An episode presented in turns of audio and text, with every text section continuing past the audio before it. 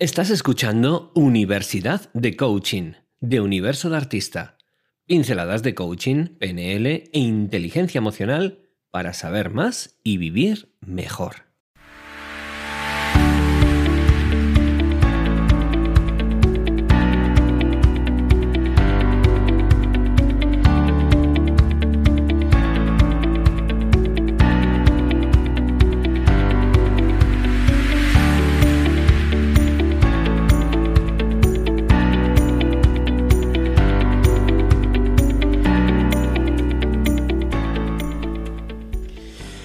Bueno, bueno, pues entramos en la nueva sección de esta semana que es eh, la universidad de coaching, donde vamos a hablar de un montón de temas, de disciplinas, y vamos a poco a poco, pues para aquellas personas que se estén pensando en formarse en coaching, PNL, mindfulness, todo ese tipo de cosas, pues darles algunas tips que, pues bueno, que, pueden aplicar desde ya, ¿no? Desde este momento. Y hoy traemos un tema importante, ¿verdad? Muy importante. Sí, y muy bonito también me parece, un tema que, bueno, que, se habla mucho, ¿no? La, la felicidad, se busca se habla mucho de la búsqueda de la felicidad, ¿no? Como, como algo que a lo que estamos siempre eh, abiertos, eh, lo que siempre estamos buscando, que parece que al final lo que queremos todo el mundo, más o menos, es ser felices. Entonces, ¿de qué nos vas a hablar exactamente sobre la felicidad? Bueno, pues concretamente eh, vamos a, a indicaros de una forma muy, muy breve ¿Cuáles son los 11 pasos, los, las 11 claves fundamentales para que una persona pueda encontrar esa felicidad? wow. Mm, sí, sí, sí, vamos. tomar papel y boli porque, porque esto promete. ¿eh? Sí, además esto todo tiene que ver con lo que es la disciplina de la psicología positiva, que es eh, una disciplina de la psicología que te permite entender qué es lo que les hace a las personas felices ser felices, qué cosas tienen en común. Y desde ahí hay un montón de estudios, muchísimos estudios de distintas universidades, especialmente en Estados Unidos, y ahí tenemos a Martin Seligman y tenemos a Mihaly Csikszentmihalyi, es un montón de autores que, que, ya han estudiado, llevan toda su vida trabajando todo este tipo de cosas, y ellos han encontrado, pues, pues cuáles son estas, estas claves, ¿no? Lo que vamos a hacer ahora es nombrarlas y explicarlas un poco brevemente, pero claro, aquí si queremos ser felices hay que currárselo, ¿eh? Mm, aquí la felicidad no es gratis. No, no, claro, a ver, yo entiendo que vas a dar los 11 puntos, pero tenemos que poner de nuestra parte para que se lleven a cabo, ¿no? Sí, además, curiosamente, eh, es, cuanto más te angusties por intentar conseguir la felicidad, más lejos va a estar. O sea que esto es como una especie como de, trabajo diario y que poco a poco vas a ir sintiendo em, estas sensaciones que te van a permitir decir, jo, mi vida está fenomenal, me siento pleno, me siento bien, me siento a gusto, me siento en paz, ¿no? Esa palabra felicidad en sí misma es como cuando la toco, ¿no? Quiero tocarla, no es algo tangible, sino que es, una serie de, digámoslo así, emociones, entre ellas la alegría, la ilusión, la paz, un montón de, sensaciones que vas teniendo que todo ello completa un poco esa, sensación y esa, esa palabra, ¿no? Que, buscamos. Bueno, pues vamos, vamos allá. Eh, ¿Cuáles son los hábitos de las personas felices? ¿Cuáles son las claves, las 11 claves de la felicidad? Vamos con la primera. Pues mira, Patricia, una que eh, está muy clara, que es tener relaciones. Y eso decimos, bueno, sí, todos tenemos relaciones, pero no basta relaciones sin más, sino relaciones profundas. ¿Y qué significa una relación profunda? Es una relación donde tienes un nivel de confianza, como antes comentaba Nuria con el tema de los, de los niños y de, y de poder conectar con las personas. Conectar desde la confianza absoluta saber que esa persona te va a acoger y te va a aceptar en los buenos momentos, en los regulares, en los malos y en los terribles y que además puedes ser absolutamente tú mismo, puedes ser absolutamente vulnerable. Cuando sientas que quieres ser un poco más niño, más juguetón, puedes ser juguetón sin juicios. Cuando quieras eh, estar más triste, pues puedes estar triste sin juicios, etcétera, etcétera. Entonces, ¿qué es lo que pasa? Que normalmente las relaciones que tenemos suelen ser condicionadas y condicionales. es decir, si tú haces esto, entonces te voy a querer y voy a estar bien ahí. Si haces esto otro, a lo mejor me alejo de ti. Y esto es, eh, esto es lo normal, pero es, eh, es, al final lo que hace que no tengamos relaciones profundas. Con lo cual, relaciones profundas es casi lo más importante de todo. punto, punto uno. Vale. Vamos con el punto dos, que es cultiva la amabilidad, ser amable. Y esto, claro, cuando las cosas nos van bien es muy fácil Pero ¿qué pasa cuando nos van mal? Cuando estoy enfadado, cuando estoy triste, cuando estoy en un momento difícil. La amabilidad no nos sale sola. De hecho, eh, hay, una, frase de Wayne Dyer que me encanta, que es, em, tú cuando coges un limón y lo aprietas, ¿qué sale? limón, o sea, zumo de limón. zumo de limón, evidentemente, no va a salir zumo de naranja. Cuando una persona nos aprietan, que es decir, que las cosas empiezan a torcerse, no funcionan como yo ah. quiero, cuando nos aprietan, ¿qué suele salir? Suele salir enfado, ira y en algunos casos hasta agresividad, ¿verdad? O incluso miedo, o incluso ansiedad, o incluso angustia, ¿no? Vale, pues todo eso necesitamos entenderlo y necesitamos trabajarlo para que cuando la vida nos apriete un poquito, en lugar de salir todo eso que es lo que tenemos dentro, lo que salga es aceptación y amabilidad. Eso es importante también trabajárselo.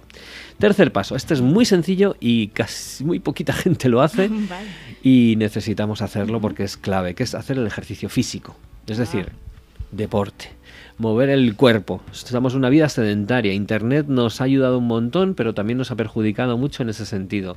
Y nos pasamos 8, 10, 12 horas al día sentados enfrente de una pantalla. Necesitamos romper eso ya, porque si no, no seremos felices.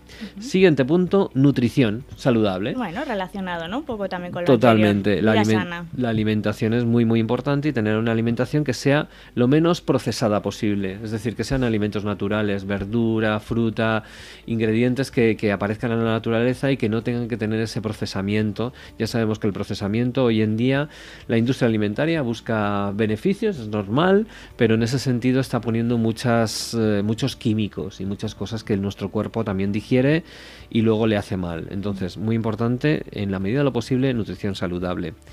El punto quinto, luz solar. Mm.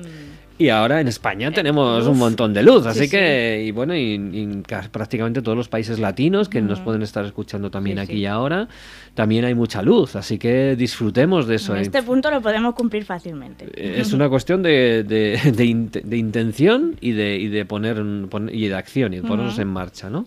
Así que a por ello.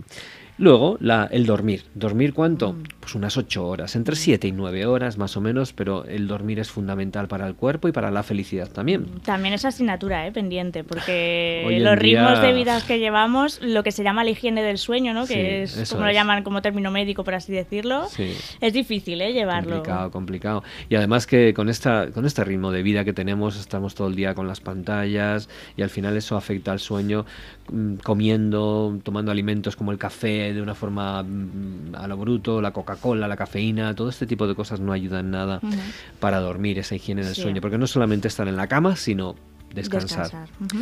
El punto 7 es fluir. Uy, fluir. ¿Y qué significa fluir? Soltar el control. Mm. Intentamos llevar el control de todo, pero ¿sabes qué pasa, eh, Patricia? Que es normal decir, bueno, pues voy a controlar lo que yo puedo controlar.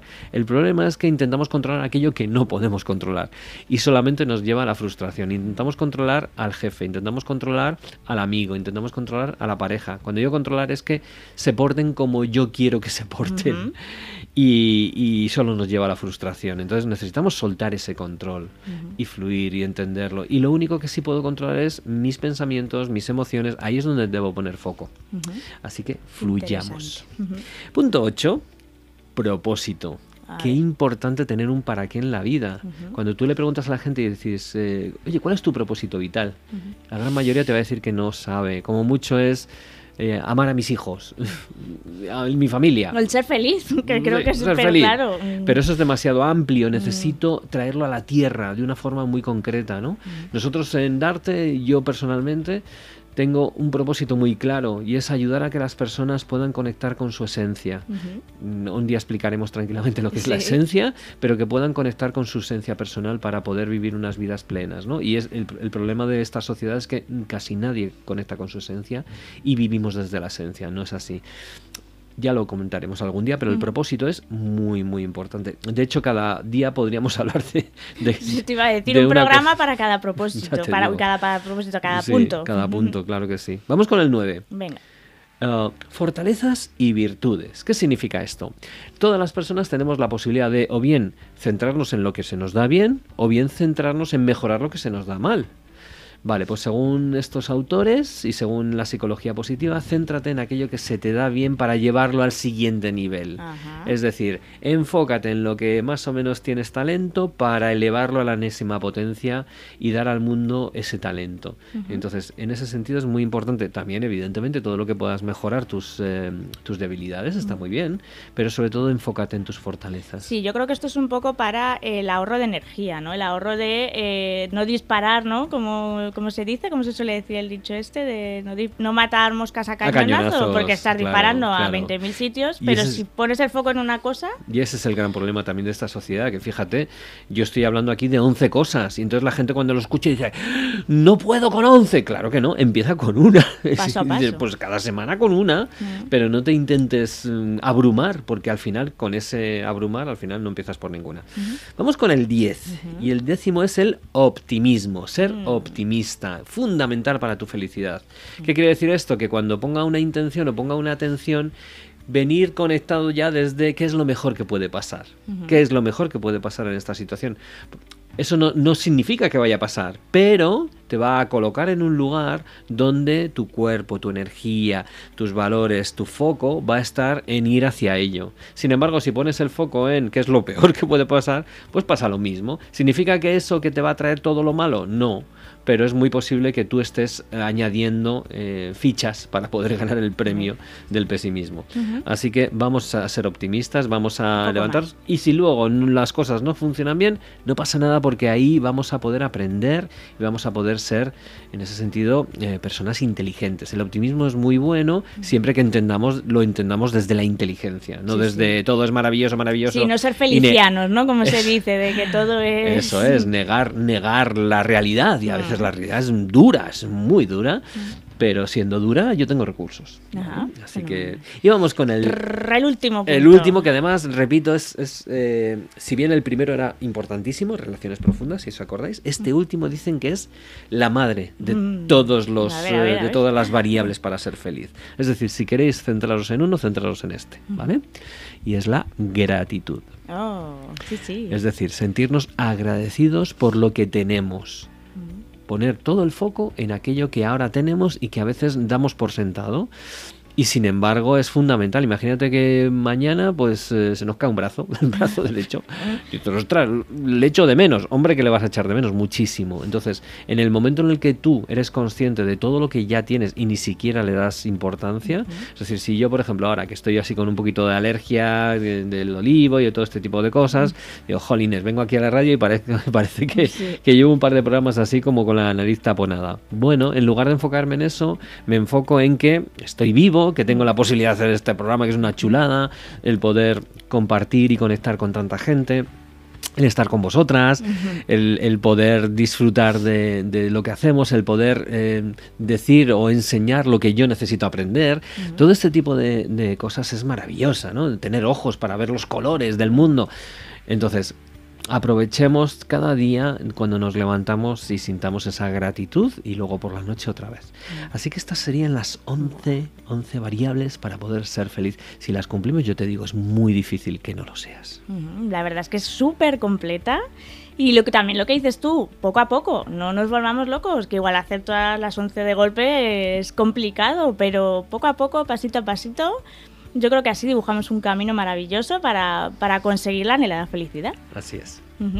Pues nada, ¿qué te parece si damos la bienvenida a nuestra invitada que pues viene hoy? Sí, porque además veo que está esperando ahí y es una gran protagonista en el mundo del coaching que ha conseguido cosas maravillosas y quiero que comparta su experiencia porque es una gran artista y merece estar en los puestos de honor del Hall of Fame. Pues vamos a ello. Venga.